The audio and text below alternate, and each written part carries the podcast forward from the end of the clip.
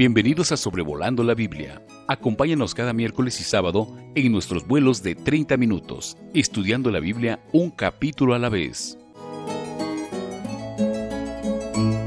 Hola a todos, me complace poder tenerle otra vez en este podcast de Sobrevolando la Biblia. Estamos en el episodio número 100.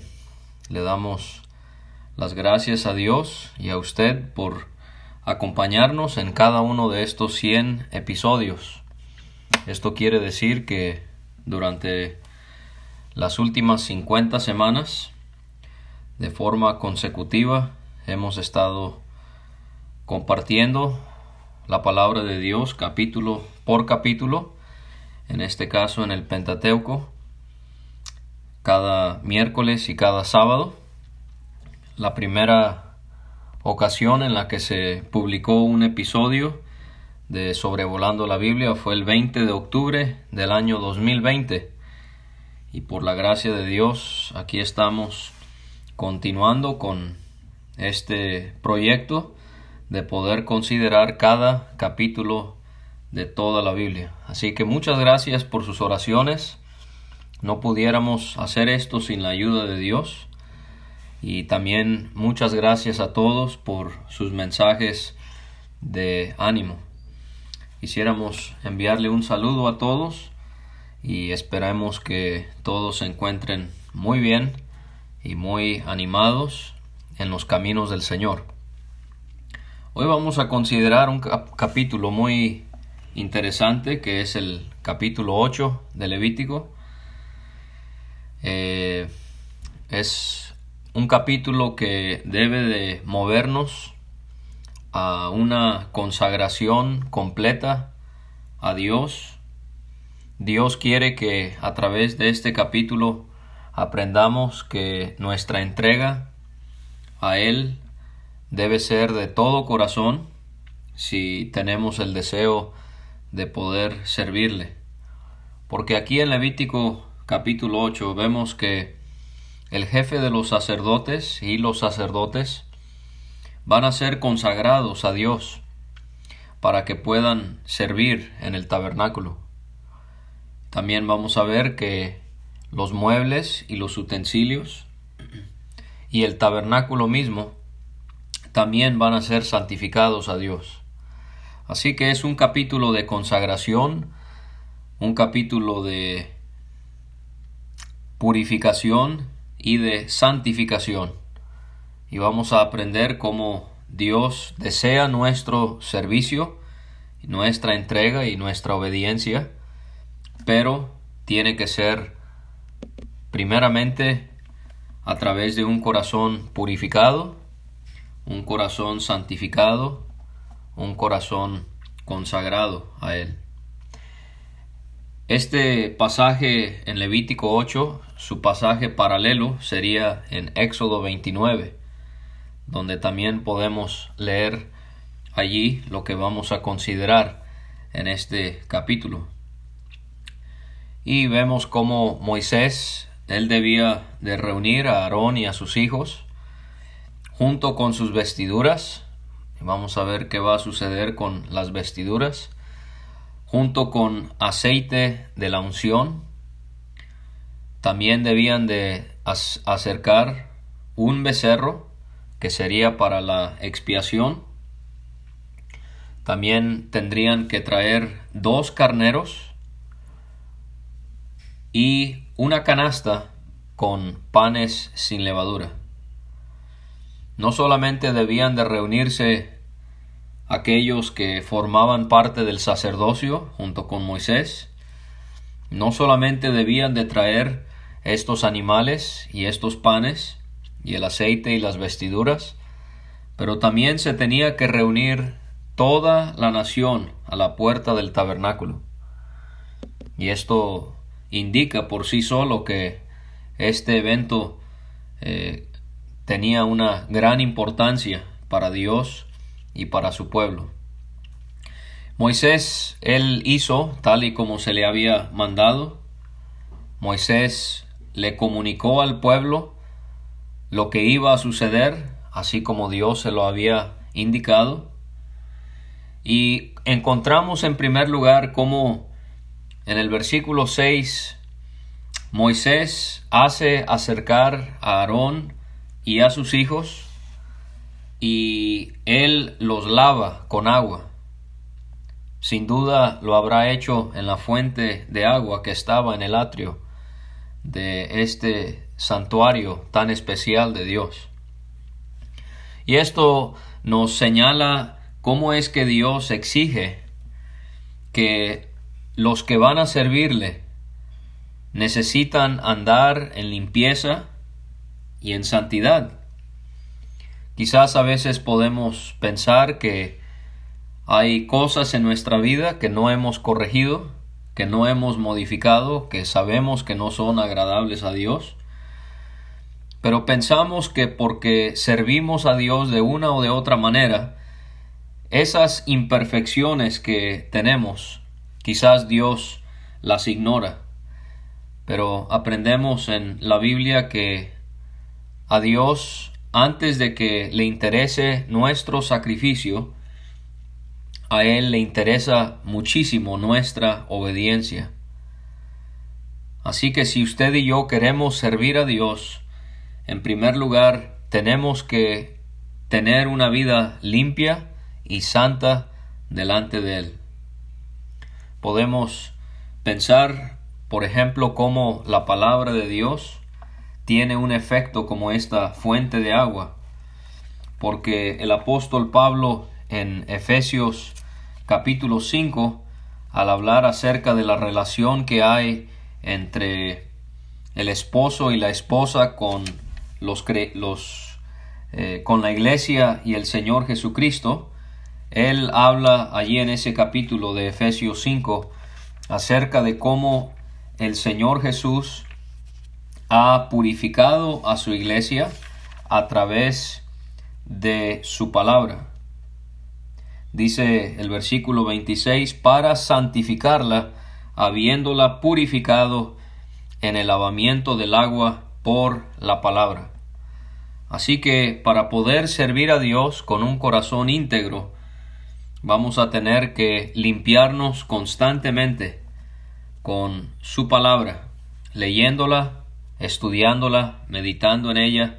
Esto eliminará contaminaciones que pueden haber en nuestro corazón, en nuestra mente, en nuestras acciones, que puedan impedir que nuestro servicio sea agradable a Él.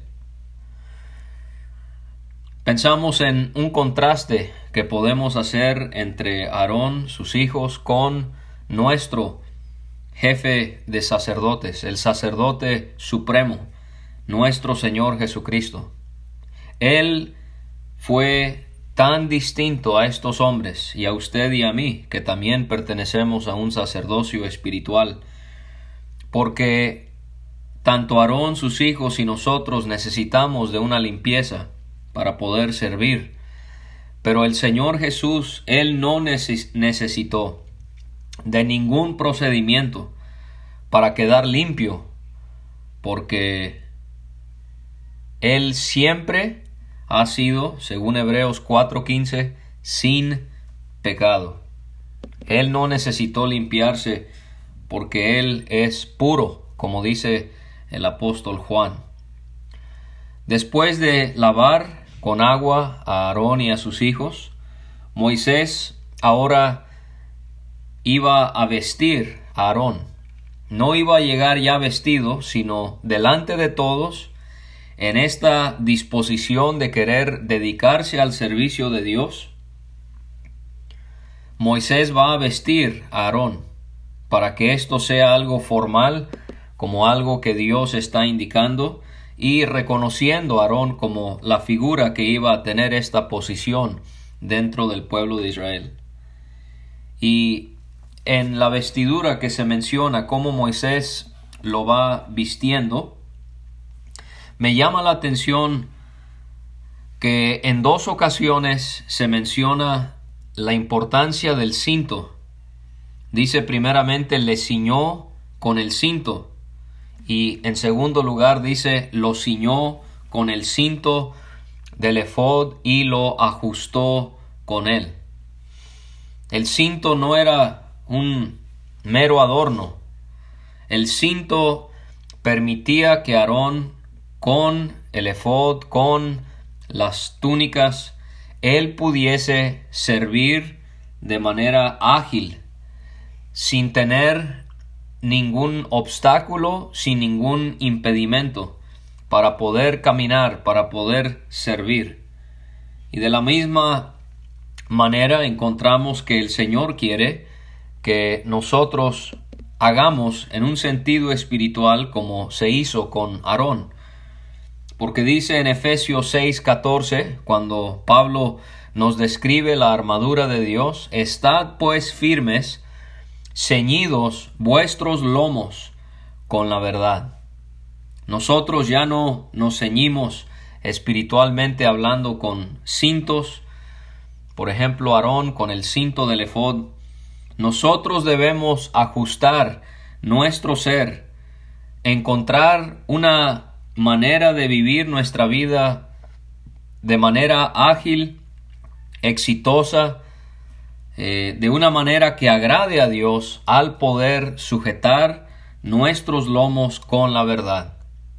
La verdad es algo que siempre nos ayudará a vivir una vida que agrade a Dios. Después Moisés ungió el tabernáculo y lo que había dentro del tabernáculo con el aceite de la unción.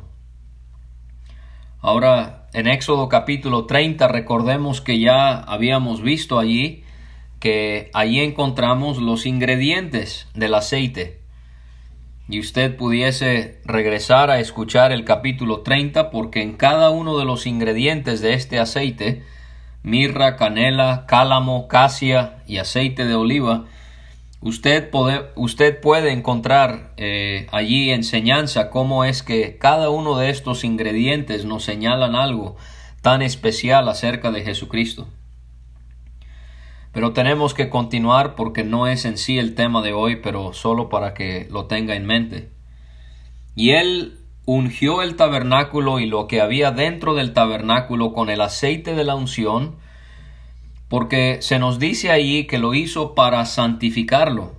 Leemos en dos ocasiones, las santificó y para santificarlos.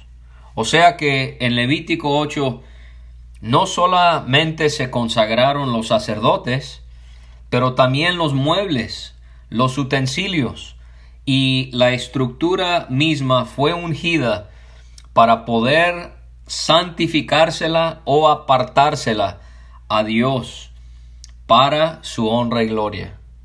Y así nosotros también debemos de santificar nuestras vidas en nuestros tiempos ya no hay un tabernáculo, sino más bien pudiésemos pensar en la morada de Dios hoy en la actualidad como la iglesia, no el edificio, sino las personas.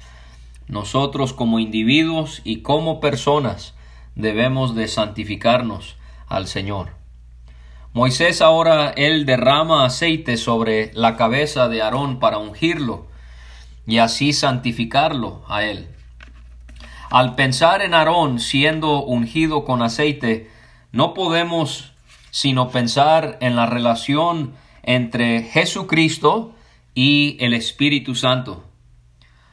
Una manera muy clara en la que lo podemos ver es en su bautismo, como el Señor fue ungido por el Espíritu en su bautismo, al salir él a hacer milagros y a predicar el Evangelio del reino de Dios. Y esto nos es de ejemplo a nosotros porque Jesucristo, a pesar de que Él era el Hijo de Dios y Él era Dios, Él aún así mostró esa plena dependencia en el Espíritu para poder realizar la obra que Dios su Padre le había hecho a hacer.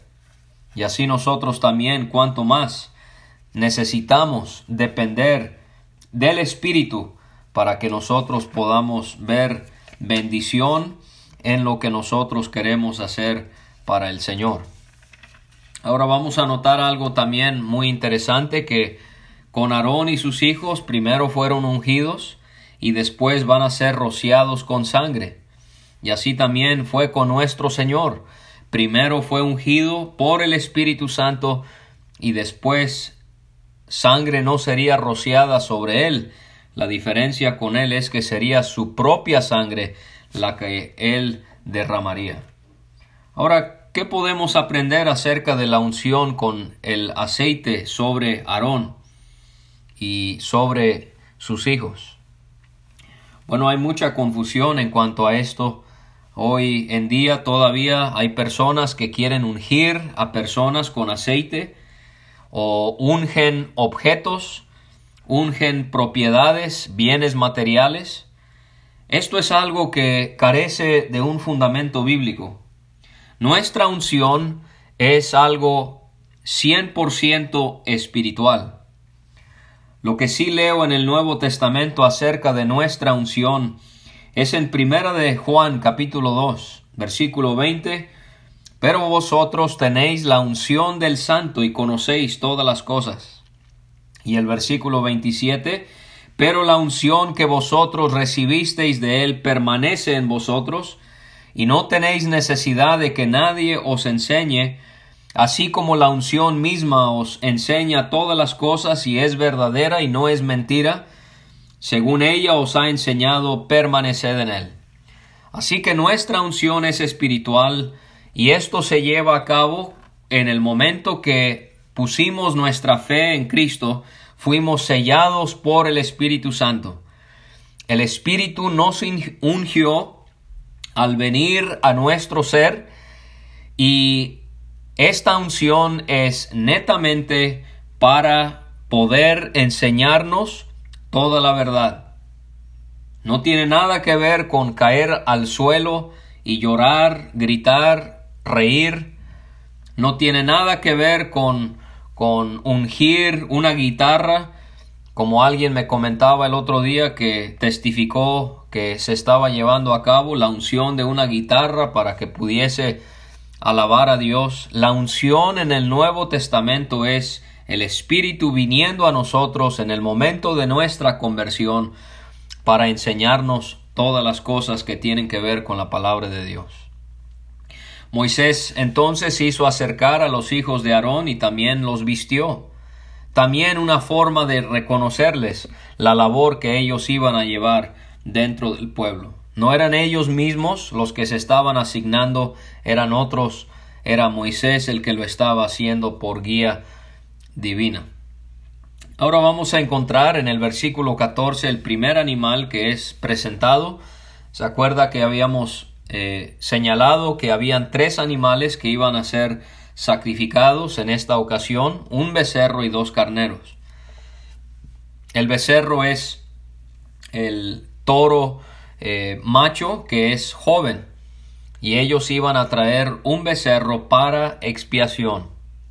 Y lo primero que iban a hacer Aarón y sus hijos era poner sus manos sobre la cabeza del animal. Y hemos mencionado cómo esto era simbólicamente, ellos estaban reconociendo que este animal iba a llevar sus pecados al ser sacrificado. ¿Y cómo es que antes de que Aarón y sus hijos pudiesen ser consagrados a Dios para servir en el tabernáculo, no solamente tuvieron que ser lavados con agua, ahí nos habla de una pureza ceremonial, pero ahora encontramos que ellos necesitan ser purificados a través de sangre que expíe sus pecados, otra vez enfatizando la necesidad de servir a Dios en santidad. Esto es algo que no necesitó nuestro Señor. Aquí hay otro contraste entre Aarón y nuestro Señor. ¿Cómo es que Aarón sí necesitó expiar sus pecados para poder servir? Pero gracias a Dios, nosotros tenemos un jefe, un supremo sacerdote en el cielo que él no necesitó de ningún rito para poder purificar sus pecados porque no tenía ni uno solo. Dice Hebreos 7:26, tal sumo sacerdote nos convenía. Santo, inocente, sin mancha, apartado de los pecadores y hecho más sublime que los cielos. Y aquí es donde se va a señalar, ya se nos dijo cómo es su carácter, pero ahora en relación a los sacrificios. No tiene necesidad cada día, como aquellos sumos sacerdotes, de ofrecer primero sacrificios por sus propios pecados y luego por los del pueblo, porque esto lo hizo una vez para siempre, ofreciéndose a sí mismo. Y podemos encontrar cómo el Señor, Él no necesitó de sacrificios, porque Él era, Él es, siempre será perfecto. Este animal simbólicamente siendo cargado con los pecados de los sacerdotes, sin duda nos haría pensar este becerro en Cristo, aquel que Él tuvo que llevar nuestros pecados sobre su cuerpo en aquel madero. El becerro era degollado, la sangre puesta sobre los cuernos del altar para purificarlo. O sea que no solamente los hombres eran santificados y consagrados, el tabernáculo, los muebles y los utensilios también, pero también estamos viendo aquí que no solamente los hombres necesitaban purificación, pero también los muebles necesitaban ser purificados. ¿Cómo es que el altar se veía afectado por el pecado, por la contaminación del hombre, del pecado del hombre? Y de esta manera el altar también era eh, purificado para que pudiese eh, quedar limpio delante de la presencia del que moraba en aquel tabernáculo. La demás sangre era echada al pie del altar y fue eh, así santificado para hacer reconciliación. Y cómo es que la sangre de este becerro era la base de la aceptación de los sacerdotes delante de Dios para servirle.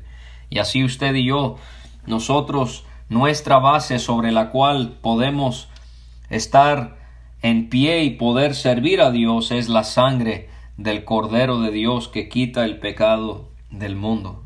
Aquí también podemos contrastar a Aarón con Jesucristo porque dice y no por sangre de machos cabríos ni de becerros, Hebreos 9:12, sino por su propia sangre. Entró una vez para siempre en el lugar santísimo habiendo obtenido eterna redención. Aarón, él expió sus pecados a través de la sangre de un animal. El Señor Jesucristo para expiar nuestros pecados, él tuvo que derramar su propia sangre, algo que Aarón nunca hizo y no podía hacer. La gordura del becerro era puesta sobre el altar para que eh, ardiera la grosura siempre era para Dios. La grosura nos habla de las glorias internas que sólo Dios conoce de nuestro Señor Jesús y que Él por toda la eternidad nos enseñará todo ello.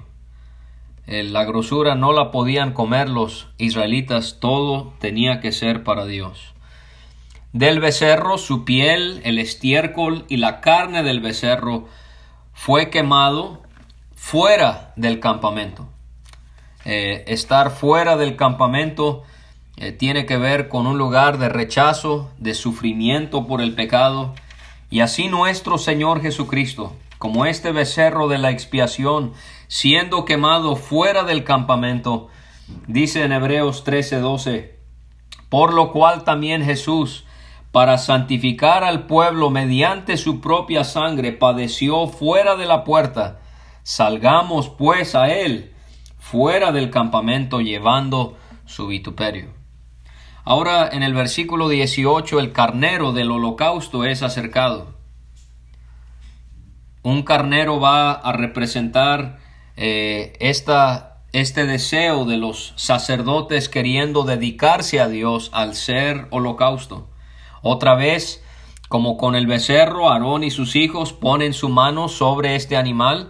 El carnero es el macho entre los chivos. El carnero, el chivo es degollado y la sangre, eh, perdón, el carnero es el macho entre las ovejas. Macho cabrío sería el, macho eh, entre los chivos. Eh, carnero, estamos hablando de una oveja, de un macho entre las ovejas. El, el carnero es entonces degollado y la sangre es rociada sobre el altar. Ahora, ¿se acuerda cuando vimos Levítico 1? El holocausto tenía que ser cortado en trozos y así lo vemos aquí en el holocausto en la consagración de los sacerdotes. También el carnero aquí es cortado en trozos. Este era uno de los requerimientos en la ofrenda del holocausto. Y al estar cortados en pedazos se podía ver la pureza externa que tenía el animal, pero también la pureza interna que tenía que tener el animal también. Y esto nos habla siempre de cómo Cristo podemos ver su perfecta perfección. Disculpe la redundancia, pero es una manera de querer enfatizar esto.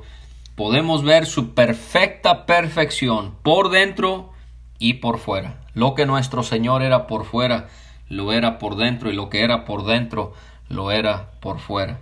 Moisés también hace arder la cabeza, los trozos y la grosura, y los intestinos, las piernas del carnero de holocausto es lavado y es quemado sobre el altar.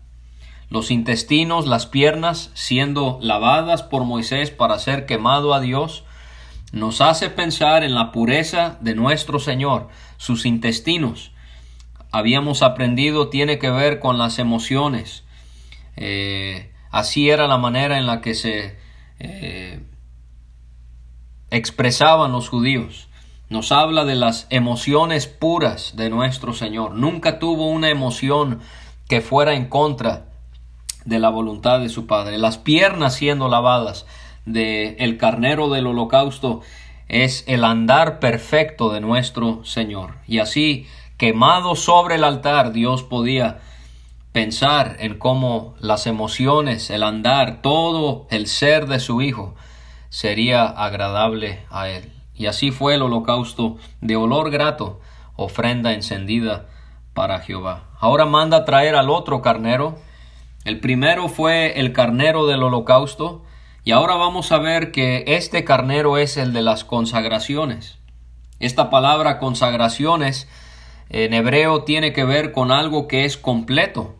Así que la idea aquí es de hombres queriendo ofrendarse a Dios por completo. Y esto debe de ser nuestro deseo, poder darle a Dios todo nuestro ser. Dios le ha salvado a usted y a mí para que nosotros podamos entregarnos a Él completamente. Dios no quiere el 50% de su vida, Dios no quiere el 99% de su vida, Él quiere el 100% de su ser. Alma, cuerpo y espíritu, que todo sea para la honra y la gloria de nuestro Dios. Y también pusieron sus manos sobre la cabeza de este segundo carnero. Este carnero también era degollado, su sangre era puesta sobre el lóbulo de la oreja derecha de Aarón, sobre el dedo pulgar de su mano derecha y sobre el dedo pulgar de su pie derecho. Qué interesante. Sangre del animal, del carnero de las consagraciones en su oreja derecha, en su mano derecha y en su pie derecho. ¿Qué podría representar esto? Bueno, quizás pudiera hablarnos de cómo la sangre en la oreja haría representar que los sacerdotes iban a estar siempre dispuestos a escuchar a Dios, que siempre iban a estar dispuestos a recibir la instrucción que Dios les iba a dar. Y así nosotros también deberíamos, como si fuera, tener nuestras orejas manchadas de sangre, no literalmente, sino figurativamente tener el deseo de poder siempre prestar nuestros oídos a lo que Dios nos quiere comunicar. Poder ser como el Señor Jesús. Dice él, el Señor me dio lengua de sabios para saber hablar palabras alcanzado.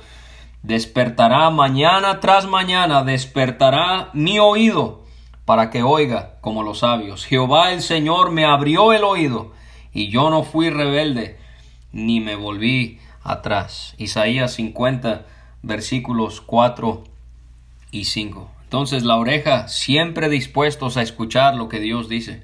La mano siempre dispuestos a hacer lo que Dios quiere. No lo que yo quiera, sino lo que Dios quiere. Y la sangre en el pie derecho es estando dispuesto a siempre ir a donde Dios mande. Siempre oír lo que Dios quiera, siempre hacer lo que Dios quiera y siempre ir a donde Dios quiera. Quizás eso lo pudiéramos ver en la sangre puesta sobre la oreja, la mano y el pie. Esto lo iba a hacer no solamente con Aarón, pero también sus hijos. Él iba a tomar la grosura, la cola y la espaldilla derecha, derecha del carnero de las consagraciones. Él ahora va a tomar de la canasta con panes sin levadura, con una torta sin levadura y una torta de pan de aceite y un hojaldre y lo puso con la grosura y la espaldilla derecha. Todo, todos estos panes nos representan la pureza que Dios quería ver en estos hombres, sin levadura. Así la vida de Cristo, la pureza que había, que hay en Él y que debe haber también en nosotros. Y todas estas cosas son puestas, según el versículo 27, en las manos de Aarón y en la de sus hijos, porque lo van a mecer como una ofrenda mecida delante de Jehová. Y así nosotros deberíamos de, en nuestro deseo de consagrarnos a Dios, poder llenar nuestras manos de Jesucristo y poder constantemente ofrecérselo a Dios. Moisés también tomó las cosas en las manos que había puesto de los sacerdotes y de Aarón y lo hace arder sobre el altar del holocausto. Eran las consagraciones, dice ahí, en olor grato, ofrenda encendida a Jehová. La porción para Moisés va a ser ese pecho derecho de, eh, perdón, ese pecho del animal y él lo va a mecer delante de Dios como ofrenda mecida. El pecho donde está nuestro corazón nos habla de nuestras emociones también. Y así pudiéramos ver Cristo ofreciéndole a su Padre todas sus emociones. El pecho fue la porción para Moisés del carnero de las consagraciones. Moisés entonces toma el aceite de la unción y la sangre que estaba sobre el altar y lo hace rociar sobre Aarón sobre sus vestiduras, sobre sus hijos y sobre las vestiduras de sus hijos. Y esto lo hace para santificar a Aarón y, sus vestiduras y a sus hijos y a sus vestiduras. Iban a quedar manchados de sangre y esto representaba que estaban siendo apartados para Dios. Y así también usted y yo hemos sido, según Pedro, rociados por la sangre de Cristo, porque Dios quiere que seamos un pueblo peculiar para Él. Cristo no derramó su sangre solamente para sacarnos de la esclavitud del pecado, pero lo ha hecho para que seamos siervos, seamos esclavos suyos. Y el Señor nos ayude a poder entregarle a Él toda nuestra voluntad.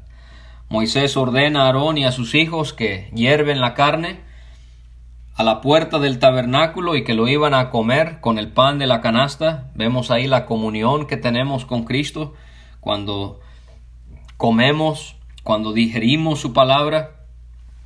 Él es nuestro maná y lo que sobraba de esta carne y del pan debía de ser quemado al fuego. Pero concluimos con algo que iba a generar un gran sacrificio en estos hombres, porque por siete días, antes de ser Terminada su consagración a Dios, ellos tenían que permanecer en el tabernáculo durante toda una semana. Tenía que cumplirse los días de sus consagraciones. Y con todo esto serían expiados sus pecados, y si no cumplían con esto, morían.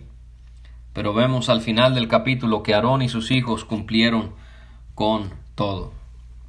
Ahora, solo para terminar, la vida cristiana va mucho más allá de las actividades de la iglesia. A veces podemos pensar que la vida cristiana se limita a lo que hace la iglesia, las reuniones de la iglesia, las actividades de la iglesia. Pero la realidad es que usted y yo somos cristianos 24 horas al día, 7 días a la semana. Sin importar dónde estamos, debemos de consagrarnos siempre a Dios. Pero creo que la enseñanza aquí es, estos hombres tenían que permanecer siete días en el tabernáculo. Y así usted y yo debemos demostrar esa misma entrega, esa misma devoción a la iglesia. Qué extraño que un cristiano piense ser entregado a Dios, pero no se reúne. Falta seguido a las reuniones o ayuda muy poco con las actividades de la iglesia. Dios quiera que nuestra devoción a Dios podamos mostrarlo a través de nuestra entrega a lo largo de los días, en donde quiera que estemos, pero que no falte poder mostrar esa entrega en las actividades de la iglesia. Muchas gracias por acompañarme en el estudio de Levítico capítulo 8. El próximo miércoles estaremos considerando Levítico capítulo 9. Un saludo a todos y nos vemos muy pronto. Gracias por escuchar este estudio. Escríbenos a sobrevolando la Biblia gmail.com. Visita nuestra página www.graciamasgracia.com. Hasta la próxima.